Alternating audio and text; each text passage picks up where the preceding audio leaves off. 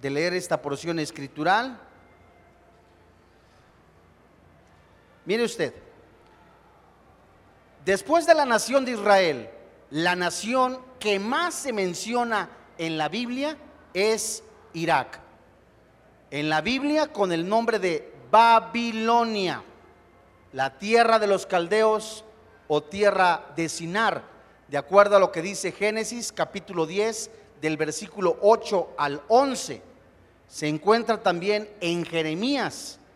Estas dos naciones lograron su independencia en el siglo XX, en la década de los 40. A partir de la guerra del Golfo Pérsico, Irak comenzó a aparecer en la mayoría de los encabezados principales de los periódicos en el mundo y en los medios masivos de comunicación. Es increíble que esta nación haya permanecido casi desconocida por tantos siglos. Pero esta nación hoy día, como noticia principal, es protagonista en estos últimos tiempos. Así que Irak, junto con Siria, son dos de las naciones que más se mencionan, escucha con atención, en las profecías de la Biblia. La ciudad de Jerusalén se convertirá muy pronto en la manzana de la discordia o en una piedra para que para muchas naciones es el centro geográfico de mayor conflicto internacional bélico de toda la tercera guerra mundial o la batalla de Armagedón, de acuerdo a lo que dice Zacarías capítulo 12, versículo 2 al 3, Apocalipsis capítulo 16, verso 1 hasta el 12. La nación de Jordania, que se identifica en la Biblia como Moab y Edom, escapará de ser conquistada por el anticristo, lo cual nos habla que se unirá a su confederación política, Irán, que es Persia antigua, Turquía, que es Rusia, y otras naciones musulmanas, ¿para qué? Para atacar a la nación de Israel, de acuerdo a lo que dice Ezequiel capítulo 38, versículo 4 y 5. Y así podemos continuar mencionando otras naciones, mucho más naciones que van a formar parte de los importantes tiempos de los últimos días. De acuerdo a los profetas de Hebreos, Hebreos desde hace más de 2500 años. La tierra que ocupa actualmente la nación de Siria, Siria antigua, e Irak, la antigua Babilonia, forman, escucha con atención, el antiguo imperio neobabilónico. Y vamos a ver, por ejemplo, algunas profecías que se mencionan donde el anticristo, como proviniendo precisamente esta área geográfica del mundo y relacionándolo con la zona geográfica de Siria, la antigua Siria e Irak. Dice la Biblia en Isaías capítulo 10, versículo 12, pero acontecerá que después que el Señor haya acabado toda su obra en el monte de Jerusalén, cosa que hasta el momento, de acuerdo a lo que la palabra de Dios nos dice, no ha sucedido. Castigará el fruto de la soberanía, dice la Biblia, de la soberbia del corazón del rey de Asiria y la gloria de la altivez. Saben ustedes, observamos con mucho cuidado que la destrucción del asirio será cuando Dios acabe su obra. Y la pregunta es, ¿cuándo sucederá esto? Después de la batalla de Armagedón, cuando Asiria se llevó cautivas a 10 tribus del norte de Israel en el año 722 antes de Cristo. No sucedió, ni ha sucedido, ni se ha cumplido esta profecía. Pues el Señor no terminó ni ha terminado la obra en Jerusalén. Ningún rey antiguo de Asiria fue derrotado dentro de la tierra de Israel, por lo que esta profecía está por cumplirse en un tiempo futuro muy cercano. Aquí se menciona claramente en Miqueas capítulo 5, verso al 5, anótalo por favor, un tiempo de paz futuro que habrá en la tierra de Israel después de ser quebrantado. Esta paz no la ha habido desde Israel, que se constituyó en una nación libre, soberana e independiente en mayo de 1948. Qué increíble es que esta zona geográfica se constituyó en una nación libre, soberana e independiente en mayo de 1948. ISIS, que hemos escuchado a través de las noticias, un grupo terrorista que increíblemente está en esta zona geográfica donde actualmente este grupo está atacando, es del Estado Islámico, sea el punto de mayor peligro mundial de actualidad. Y qué coincidencia que el objetivo principal de estos terroristas, hablamos del grupo ISIS, sea crear un nuevo Estado Islámico o todas las naciones del Medio Oriente. Esto nos habla, sin lugar a dudas, amados hermanos en la fe, que el anticristo surgirá de esta zona geográfica, entre Siria. Desatará una guerra tremenda en el Medio Oriente para después proponer un tratado de paz para la nación de Israel, de acuerdo a lo que dice Daniel capítulo 9, versículo 24 hasta el 27. Esto está confirmado también por las profecías de Daniel, pues después de la caída del imperio griego, Alejandro el Magno, su imperio se dividió en cuatro partes. Siria, Egipto, Turquía y Macedonia. Y estas fueron controladas por sus cuatro, cuatro generales durante mucho tiempo después.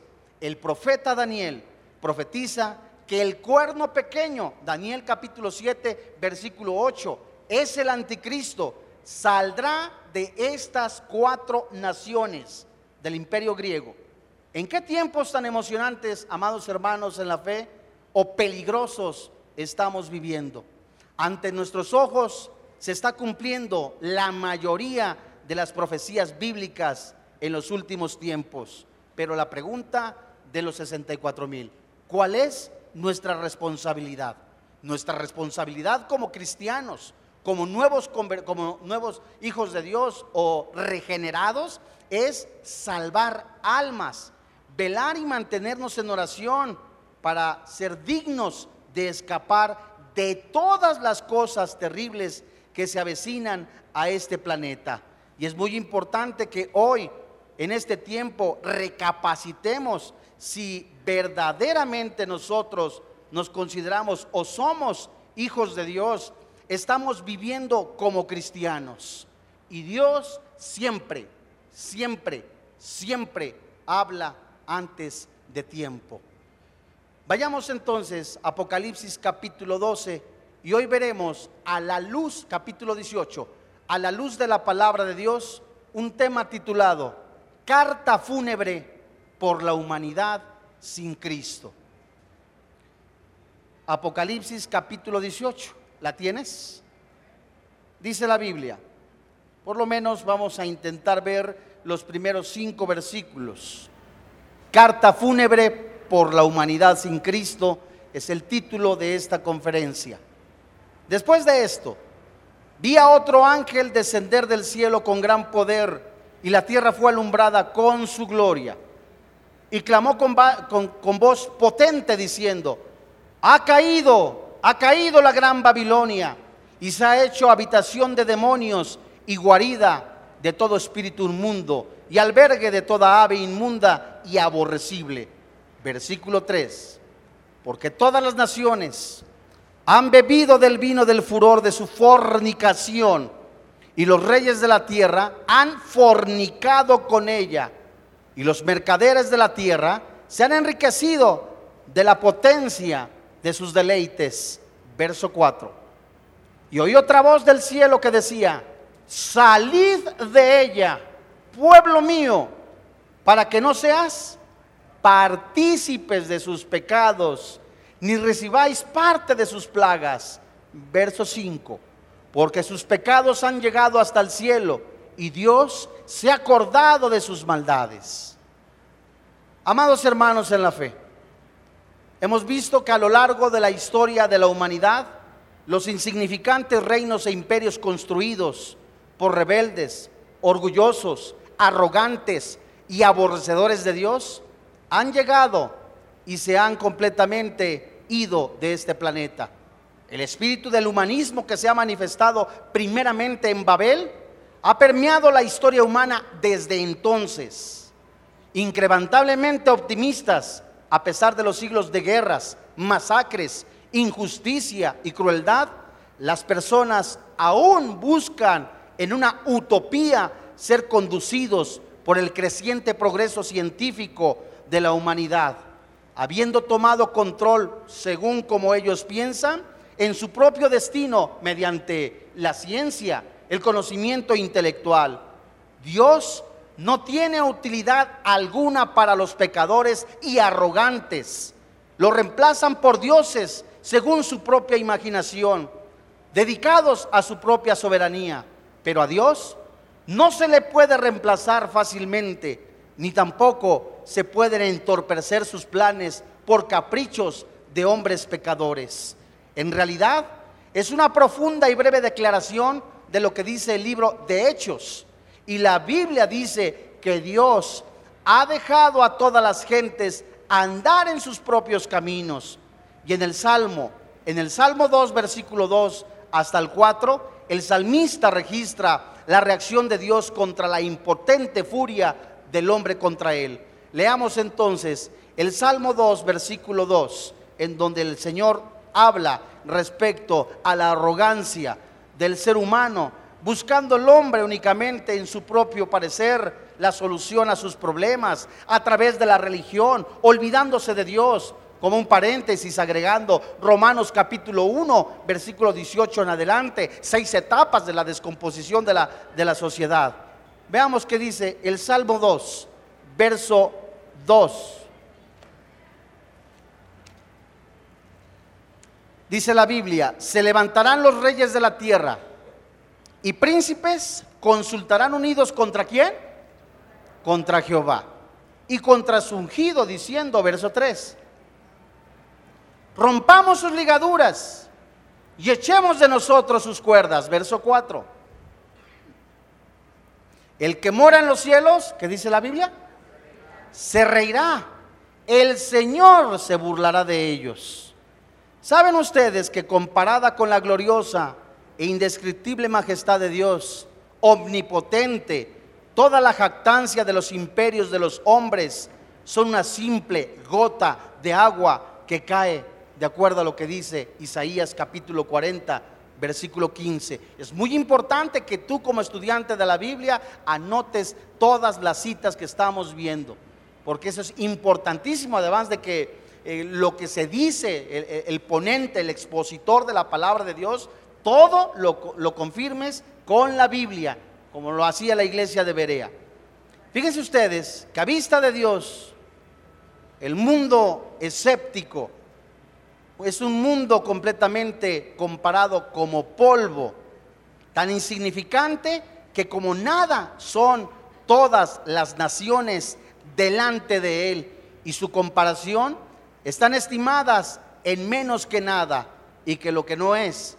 Fíjense ustedes que de principio a fin la Biblia, de principio a fin, la Biblia advierte que Dios vino a juzgar la tierra. Juzgará al mundo con justicia y a los pueblos con verdad. Isaías escribió como para vindicación, como para retribuir con ira a sus enemigos y dar pago a sus adversarios el pago dará a los de la costa. En sus parábolas del reino de Jesús, también Jesús describió este reino venidero de su juicio. Vayamos a Mateo capítulo 13, desde el versículo 40, y leamos en los labios del Señor Jesucristo hablando sobre este tema. Hoy comenzamos cómo será el juicio contra Babilonia. Hemos visto de una manera virtual en dónde, de dónde va a salir el anticristo, qué va a hacer con esta nación, Mateo capítulo 13, con ese conjunto de naciones, por lo menos el mercado común europeo tiene 28 naciones que están certificadas, de acuerdo a lo que está en su página, y necesita haber un cambio, un nuevo orden mundial, y solo que queden 10. Mateo capítulo 13, verso 40, ¿lo tienes? Qué interesante es que la Biblia nos hable antes de tiempo, ¿cierto? Dice la Biblia, de manera que como se arranca la cizaña y se quema en el fuego, así será en el fin, ¿de dónde? De este siglo. Siguiente versículo. Enviará el Hijo del Hombre a sus ángeles y recogerán de su reino a todos los que sirven de tropiezo y a los que hacen iniquidad. Siguiente versículo, recordemos que es hasta el versículo 50.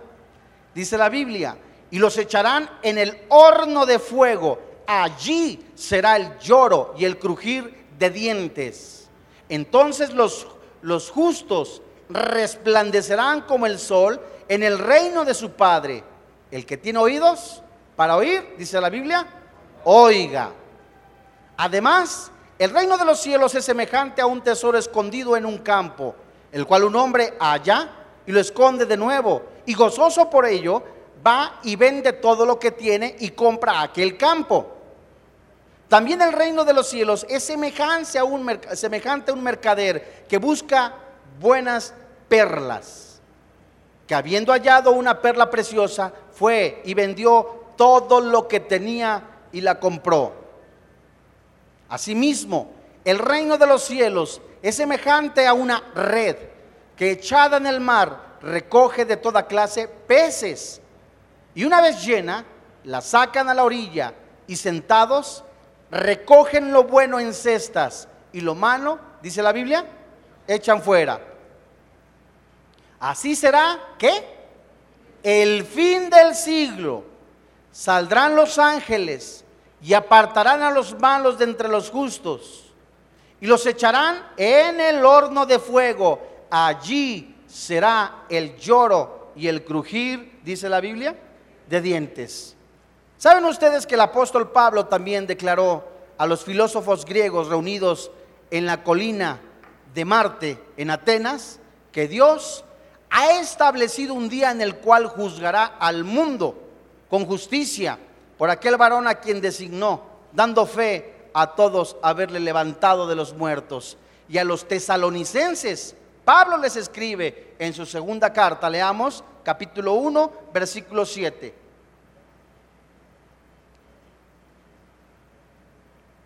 Segunda carta a los tesalonicenses capítulo 1 versículo 7.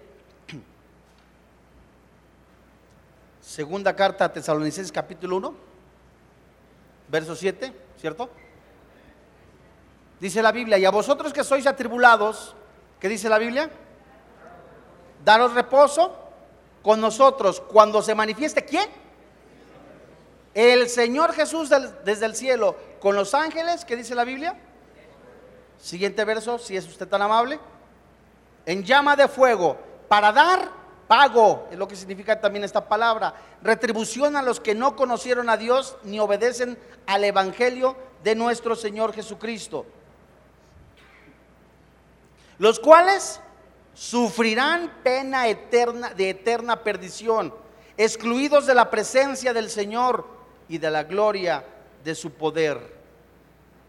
Cuando venga en aquel día para ser glorificado en sus santos y ser admirado, admirado en todos los que creyeron, por cuanto nuestro testimonio ha sido creído entre vosotros, si es tan amable, por lo cual asimismo oramos siempre por vosotros, para que nuestro Dios os tenga porque qué? Por dignos de su llamamiento y cumpla todo propósito de bondad y toda obra de fe, ¿con qué? con su poder.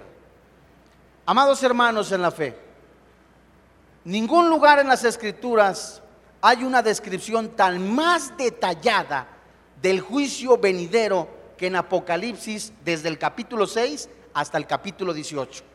Estos capítulos describen el futuro periodo de siete años conocido como la gran tribulación. Y resumiendo, lo que ellos revelan sobre este periodo, el juicio de Dios caerá sobre la tierra en forma de los juicios de qué? De sellos, de trompetas, de copas. Y aunque esos juicios serán al alcance, un alcance mundial, estarán centrados particularmente en el imperio del anticristo, el de Babilonia. Ese imperio incluirá un aspecto religioso, uno comercial. Y en el punto central de la gran tribulación, el anticristo destruirá el falso sistema religioso babilónico, que quedará asimilado dentro de la Babilonia comercial. No dejará de haber religión, pero quedará restringida a la adoración del anticristo. La Babilonia de que trata el capítulo 18 que estamos comenzando a estudiar es el imperio comercial y mundial del anticristo que gobernará al mundo durante los últimos tres años y medio de la gran tribulación, en que el anticristo será capaz de construir el más grande imperio comercial que el mundo haya conocido jamás. En medio de los juicios devastadores de la tribulación, revela su increíble poder. Es por eso que también las frases que salen de Apocalipsis, de esas personas inconversas, ¿quién como la bestia? ¿Quién con su gran poder? La destrucción de Babilonia por parte de Dios es el tema principal de este capítulo 18. Así que es un capítulo muy sombrío, es una carta, una endecha fúnebre por la humanidad, con la destrucción del último y más grande imperio humano de Satanás. Es el escenario y este está listo para el triunfante regreso del Señor Jesucristo. Y aunque algunos comentaristas lo consideran como un símbolo de todo el sistema impío del anticristo, lo más probable es que Babilonia, descrita en este capítulo 18, sea una verdadera ciudad y se le llama ciudad cinco veces en el capítulo 18. Anótala. Lo vamos a esta es una introducción al capítulo 18. Lo vamos a estudiar y veremos cómo se menciona como ciudad en el verso 10, en el verso 16, en el verso 18, en el verso 19 y por último en el verso 21. Y otras características en este texto denotan que se refiere a una ciudad literal, como el texto describe explícitamente a Babilonia como una ciudad. Y no hay nada en el contexto que indique lo contrario. Es más seguro verla como una ciudad real.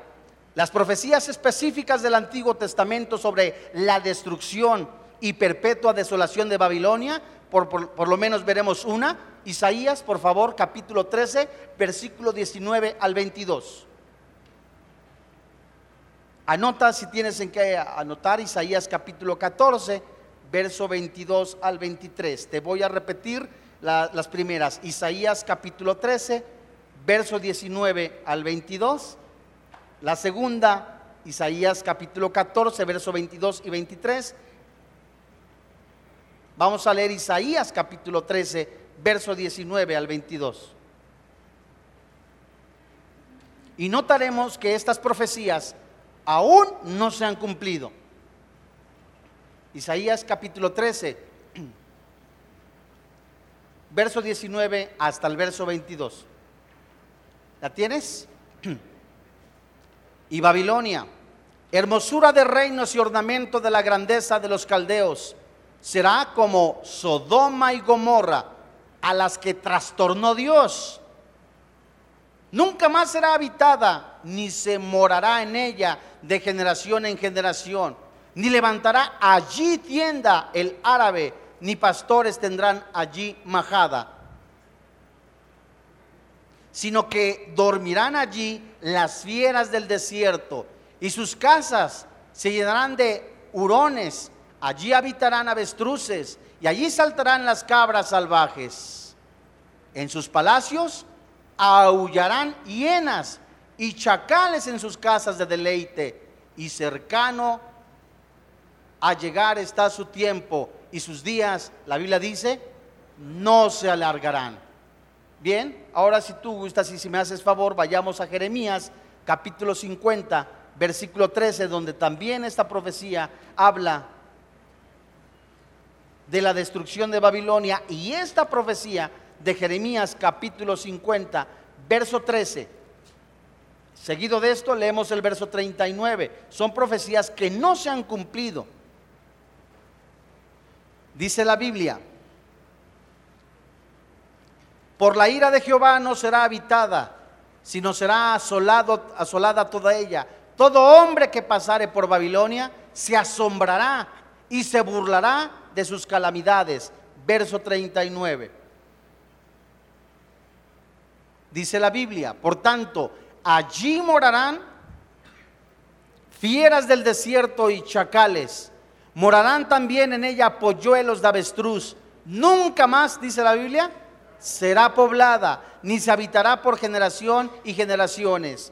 Amados hermanos en la fe, como no se ha cumplido aún, también son argumento para decir que este capítulo 18 de Apocalipsis describe una ciudad verdadera.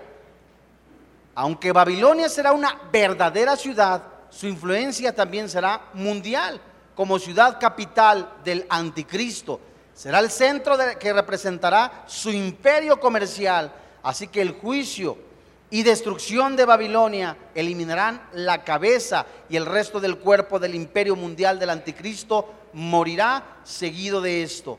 Babilonia habrá recibido suficientes advertencias de su juicio inminentemente con los acontecimientos que se describen en el capítulo 18 los 144 mil evangelistas judíos, los dos testigos, el resto de los redimidos y un ángel, por lo que dice Apocalipsis 18, un ángel volando por el cielo, habrán proclamado el mensaje de salvación, el mensaje de esperanza en Cristo Jesús, el mensaje del Evangelio que nos anuncia que aún Dios tiene amor, misericordia y está esperando que el hombre se arrepienta. Ese mensaje incluye la verdad que Dios juzgará también a los que no quieren arrepentirse. Además, anteriormente, en la gran tribulación, un ángel específicamente advirtió del juicio inminente de Babilonia, gritando, ha caído, ha caído Babilonia, la gran ciudad, porque ha hecho beber a todas las naciones del vino del furor de su fornicación. Apocalipsis capítulo 14, verso 8. El ángel habló de la caída a un futuro de Babilonia como si ya hubiera pasado, subrayando la certeza de su condena. Y a pesar, escucha con atención, de las repetidas advertencias de Dios a los pueblos, el mundo se niega a arrepentirse a pesar de los cataclismos, a pesar de los terremotos, a pesar de la, de, la gran hambruna que se está viviendo, el hombre no decide arrepentirse como lo estamos viendo hoy día. Leamos por lo menos Apocalipsis capítulo 9, versículo 20 y 21, en donde la dureza del corazón, como un ejemplo, vemos personas que escuchan de la palabra de Dios. Dice Juan capítulo 1, versículo 9 la luz verdadera vino a los hombres, pero los hombres amaron más las tinieblas. Es más benéfico, más sabroso humanamente hablando para una persona egocéntrica, vivir para el pecado, en la fornicación, en el robo, en el hurto, en la crítica, en el juicio, en el chisme, en la murmuración, que llegar o tener un genuino arrepentimiento. Es increíble cómo Apocalipsis nos menciona en estos pasajes que a pesar de que estaban viviendo, que padecieron las úlceras, que padecieron inundaciones, que padecieron terremotos, que padecieron grandes problemas serios, crisis, decidieron no arrepentirse, sino aún más diciendo, ¿en dónde está Dios? Apocalipsis capítulo 9, verso 20. La dureza de un corazón y pronto está el juicio de Dios que caerá sobre Babilonia. Dice la Biblia, y los otros hombres que no fueron muertos con estas plagas, ni aún así que dice la Biblia, haciendo un pequeño paréntesis, dice un dicho, un, un dicho popular, un adagio popular, ¿verdad? Están viendo la tempestad y no se hincan, es un adagio popular. Están viendo, hay crisis por cada, y luego están viviendo en pecado, están viviendo en fornicación, están viviendo en adulterio, están robando en su empresa, no se arrepienten y se preguntan, ¿por qué me va mal, Dios mío, si soy hijo de Dios? Y es increíble la negligencia, aún entre cristianos, de tolerar el pecado. Estos hombres que describe la palabra de Dios, vieron sintieron, estuvieron en las úlceras, en las plagas. Y la Biblia dice, ni aún así se arrepintieron de las obras de sus manos, ni dejaron de adorar a los demonios, a las imágenes de oro, de plata, de bronce, de piedra y de madera, las cuales no pueden qué? Ver ni oír. Este juicio de Dios caerá sobre Babilonia. Registra Apocalipsis capítulo 18 por lo menos siete aspectos de este juicio pronunciado contra este imperio comercial del anticristo. Un castigo anunciado. Un castigo también que Dios pudo haber dicho o te dice, pudiste haber evitado esto. Un castigo definido. Un castigo que va a ser lamentado por quienes estén en ese tiempo. Un castigo que va a llenar también el colmo de la ira de Dios, donde Dios se va a enfadar. Leamos ahora Apocalipsis capítulo 18, versículo 1 al 3, en donde vamos a empezar a escudriñar. Todo lo que vimos ahorita fue una breve introducción ¿eh? del capítulo 18. Ahora vamos a estudiar Apocalipsis 18. Chistosito. Apocalipsis 18, 1 al 3. Después de esto, vi a quién? Hay que poner mucha atención en medida que el tiempo nos lo permite, amados hermanos en la fe. Eh, después de esto, es decir, de otro acontecimiento, la palabra después denota o nos da una, una explicación que seguido, un acto seguido. Después de esto vi no al mismo, a otro ángel. Y la característica de este ángel eh, dice, ángel descender del cielo. ¿Con qué? Con gran poder y la tierra fue qué? Alumbrada con su gloria. Más adelante vamos a leer.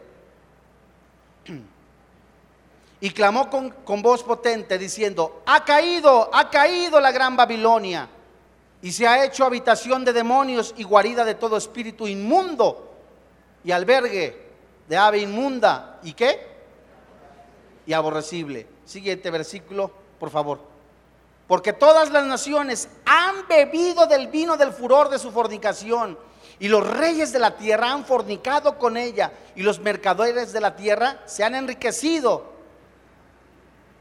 de la potencia de sus deleites. Siguiente versículo, por favor. Y oí otra voz del cielo que decía, salid de ella, pueblo mío, para que no seas, ¿qué? Partícipes de sus pecados ni recibáis parte de sus plagas.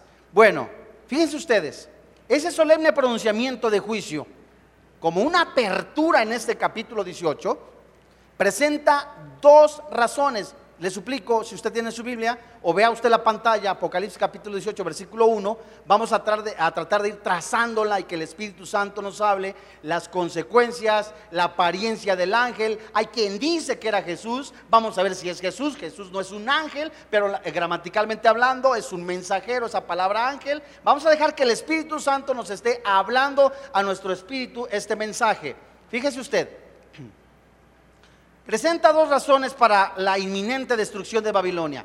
Veamos, la insidiosa actividad demoníaca, ¿verdad? Y vergonzosa sensualidad de Babilonia, como ocurre siempre y se menciona en todo Apocalipsis. Esta frase que dice después, empezamos a trazar la primera frase, después de esto, marca el inicio, como veíamos al principio, de una nueva visión, como si, es un ejemplo, no que lo sea, como si estuvieras dándole la vuelta a la hoja a un libro, mientras sigue analizando el tema general de un imperio, del imperio del anticristo. Este imperio del anticristo destruido finalmente por los juicios de siete eh, copas. El aspecto religioso y sus aspectos comerciales al mostrarse esta nueva visión, dice la Biblia, después de esto, acto seguido, Juan, ¿qué ve? ¿Qué ve? Vi a otro ángel.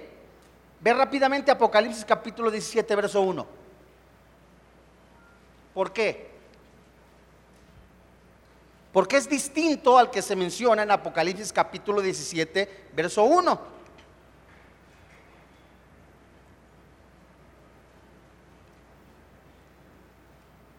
Leemos. Vino entonces uno de los siete ángeles que tenía las siete copas y habló conmigo diciéndome, ven acá y te mostraré la sentencia contra la gran ramera, la que está sentada sobre qué? Muchas aguas. Fíjense ustedes, esto indica para algunos que es un mismo ángel, para otros no lo es. Veamos con atención qué es lo que nos dice la Biblia pudiera ser el ángel que antes había predicho la caída de Babilonia en Apocalipsis capítulo 14 versículo 8. Vayamos a leerlo y vamos a ir despejando como, como quitándole ahí eh, las cosas y que el Espíritu Santo nos muestre quién es este ángel, para qué viene, por qué tiene ese resplandor. Son preguntas muy interesantes. ¿Por qué se le dio, se le eh, permitió, se le concedió ¿verdad? Ese anuncio de que ha caído Babilonia. 14 y 8.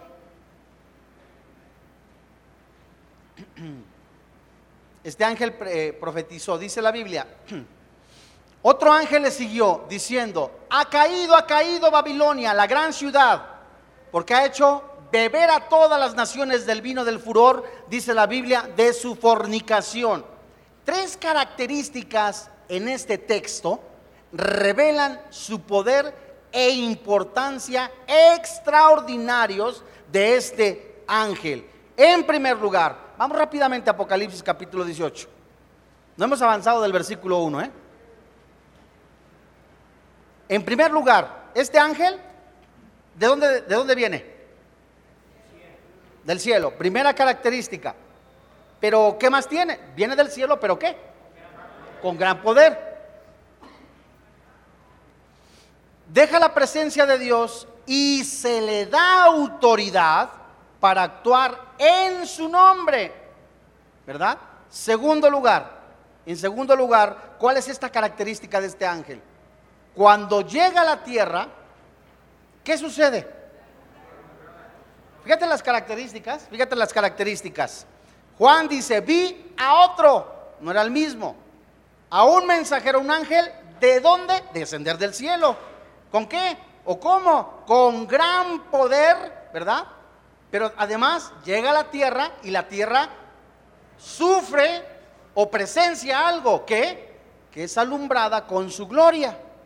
Este hará una espectacular aparición en un escenario, en un mundo lleno de tinieblas, ya que la quinta copa ha sumido al mundo en qué? en pecado y en oscuridad. Vayamos a Apocalipsis 16:10. Apocalipsis 16:10. Dice la Biblia, el quinto ángel derramó su copa sobre el trono de la bestia y su reino se cubrió de qué?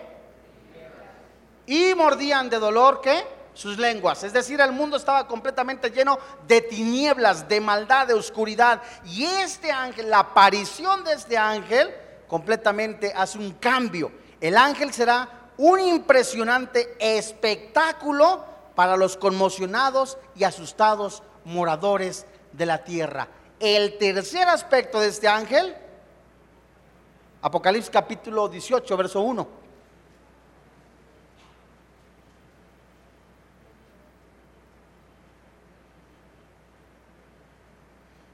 Dice la Biblia,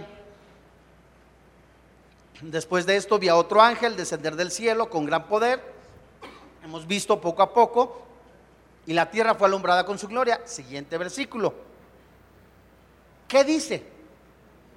Clamó con voz potente, una característica especial, diciendo, ha caído la gran Babilonia. Hasta aquí. El juicio predicho en Apocalipsis capítulo 14, versículo 8, ahora aquí en Apocalipsis capítulo 18, versículo 2, se lleva a cabo. Este será un juicio mayor y más abarcador que el pronunciado en, idénticas palabras sobre la antigua Babilonia que se describe en Isaías capítulo 21, versículo 9. Y una comparación de este pasaje con Apocalipsis capítulo 16, versículo 17 al 19, sugiere que este juicio ocurre cuando se vierte la séptima copa. Leamos Apocalipsis capítulo 16, versículo 17. Es decir, es un impresionante acontecimiento en el mundo, un mundo lleno de, de tinieblas, de oscuridad. Dice la Biblia, el séptimo ángel derramó su copa por el aire y salió una gran voz del templo diciendo, del trono, diciendo, ¿qué? Hecho está. Siguiente versículo, por favor. Entonces hubo relámpagos y voces y truenos y un gran temblor de tierra, un terremoto tan grande cual no lo hubo jamás desde que los hombres han estado sobre la tierra. Versículo 18, 19. Y la gran ciudad, ciudad fue dividida en tres partes. Y las ciudades de las naciones, dice la Biblia, cayeron y la gran Babilonia vino en presencia, en recuerdo, en memoria, es lo que se, se tipifica esta palabra, memoria, delante de Dios para darle el cáliz del vino del ardor de su ira. Amados hermanos en la fe, la primera causa que se presenta para la destrucción de Babilonia es que se ha hecho habitación de demonios guarida de todo espíritu inmundo. Y fuera de Babilonia, fuera de esta Babilonia, que fue cerca de 200 millones de demonios, de acuerdo a lo que dice la Biblia en Apocalipsis capítulo 9, versículo 13 al 16, es que cerca de 200 millones de demonios estaban atados y fueron libertados al sonar la sexta trompeta. Ellos, junto a los demonios liberados del abismo, al sonar la quinta trompeta que se menciona en Apocalipsis capítulo 9, versículo 1 al 11, los expulsados del cielo con Satanás, fíjate muy bien, Apocalipsis capítulo 12, verso 4 al 9, y los que ya estaban en la tierra serán confinados en Babilonia ¿verdad? Ahí todos esos chamuquines, todos esos demonios van a ir a Babilonia. Y Dios, por decirlo así, reunirá todos, por decirlo de esta manera, todos los huevos podridos en una cesta ante disponer de ellos. Ahí todo lo putrefacto, la cueva de ladrones, la cueva de demonios, guarida de, demonios, albergue, dice la palabra de Dios, de toda ave inmunda y aborrecible. Esa frase simboliza la total destrucción de la ciudad. ¿Cuál grotescas aves de carroña los demonios sobrevolarán la condenada ciudad, esperando por su caída? Y la descripción de los demonios como inmundos y aborrecibles refleja cómo el cielo los ve. También ocurrirá la destrucción de Babilonia porque todas las naciones han bebido del furor de su fornicación. Los reyes de la tierra han fornicado con ella. Los mercaderes de la tierra se han enriquecido de la potencia de sus deleites. Los que han disfrutado de esas riquezas, dice aquí mismo en Apocalipsis capítulo 18, versículos adelante, la venta de las almas. Y el mejor negocio de una religión son las almas. La venta del evangelio corrupto. Permitir el pecado, la inmoralidad, la prostitución del evangelio vivir en fornicación y decir que eres cristiano, perteneces a ese grupo. Pero Dios siempre habla antes de tiempo. La, maldición, dice la palabra de Dios, no viene sin causa. La pregunta es, de los 64 mil, como dicen por ahí, ¿de qué lado estás? Quieres seguir en el mundo emborrachándote, seguir fornicando, engañando a mujercitas para seguir alimentando tus deseos llenos de lascivia, de fornicación, de inmundicia y terminar algún día en el infierno? ¿O prefieres permitir al Espíritu Santo que te conceda el don del arrepentimiento? Sal de esa ciudad, dice la palabra de Dios. Sal de la fornicación, de la idolatría. Sal de vivir en el pecado. Todo lo que el hombre siembra tarde o temprano lo va a cosechar. Todo lo que el hombre siembra, siembra tarde o temprano lo va a cosechar. Dios no puede ser burlado. Gálatas, dice la palabra de Dios. Y Dios manda, Hechos capítulo 17, a todos los hombres a que vengan a un genuino arrepentimiento. Dios está esperando.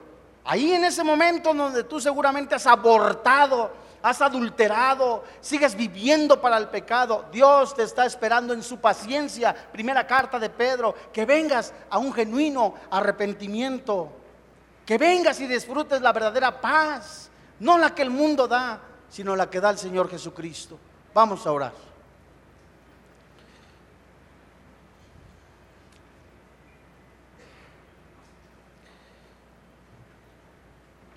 Padre Santo, muchas gracias porque en tu amor, en tu misericordia, sigues hablando a todos los corazones, a que vengan a un genuino arrepentimiento. Hoy Dios, muchas personas siguen escuchando el Evangelio de salvación, pero se han comportado como esos hombres, ese hombre insensato. Oyó, pero edificó en la arena Empezaron a venir grandes cosas, cataclismos, lluvia, aires, fuertes aires huracanados. Pero como su casa, su familia, su vida no estaba cimentada en la roca que es Cristo, fue grande su ruina. Muchos de los que estamos aquí seguimos escuchando el Evangelio de salvación, el mensaje de esperanza de Jesús y Jesús te está diciendo, ven a mí, Pero a muchos les pareciera engorroso, molesto, que la paciencia de Dios, el amor de Dios siga aún extendiendo su mano y que vengas a un genuino arrepentimiento. No sabes lo que se espera, lo que le espera a un planeta, a una vida, a un ser humano, a una persona sin Cristo. Lo más terrible que puede vivir experimentar una persona es una vida sin Jesús, una vida sin esperanza, una vida sin saber a dónde vas a ir después de morir y si hay vida después de esta vida. ¿Qué será cuando tú y yo estemos completamente inertes, sin vida? No es nacer, crecer, reproducirse y morir, amigo, amiga. El fin de todo esto, dijo Salomón, es conocer a tu Creador. Ven a mí, dice el Señor Jesús. Yo lavaré tus pecados. Acércate a mí, ven amplia y confiadamente, acércate. Porque de tal manera amó Dios al mundo que dio a su único Hijo, para que todo aquel que en Él cree no se pierda, mas tenga vida eterna. Yo soy la resurrección y la vida, dice el Señor Jesús aunque estés muerto, pero crees en mí, vivirás eternamente. ¿Crees esto? Hay personas que han escuchado el mensaje de salvación, pero aún no tienen a Jesús. Hay quien puede decir, alma mía, disfruta, emborráchate, ten propiedades, lujos, comodidades, dinero, seguridad económica, sin saber que hoy quizá puedan pedir tu alma. Pero Dios, en su infinita paciencia, en su amor sobrenatural, está esperando a que tú le recibas en tu corazón. Abre tu corazón a Jesús. Él es la verdadera esperanza. Él es el autor y consumador de la vida, de la vida eterna. Él es el dador. Él es quien ha venido a este planeta a recibir en su carne todos nuestros delitos, nuestros pecados.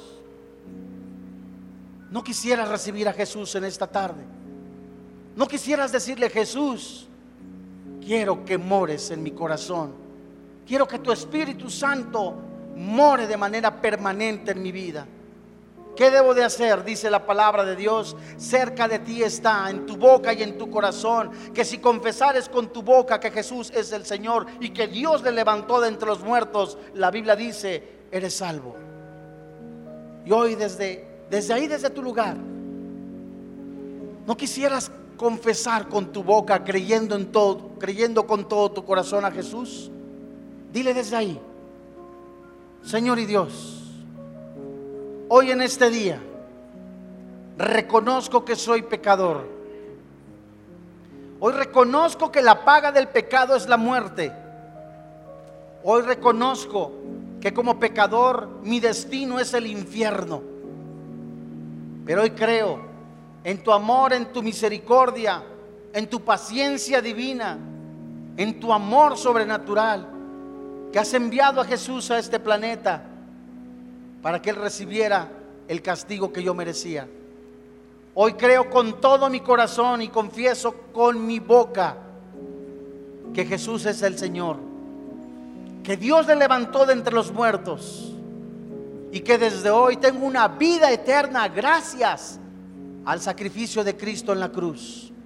Hoy creo que me has dado una nueva vida. Hoy te doy gracias, Padre, por quien ahora vive y reina en mi corazón. Cristo Jesús. Amén.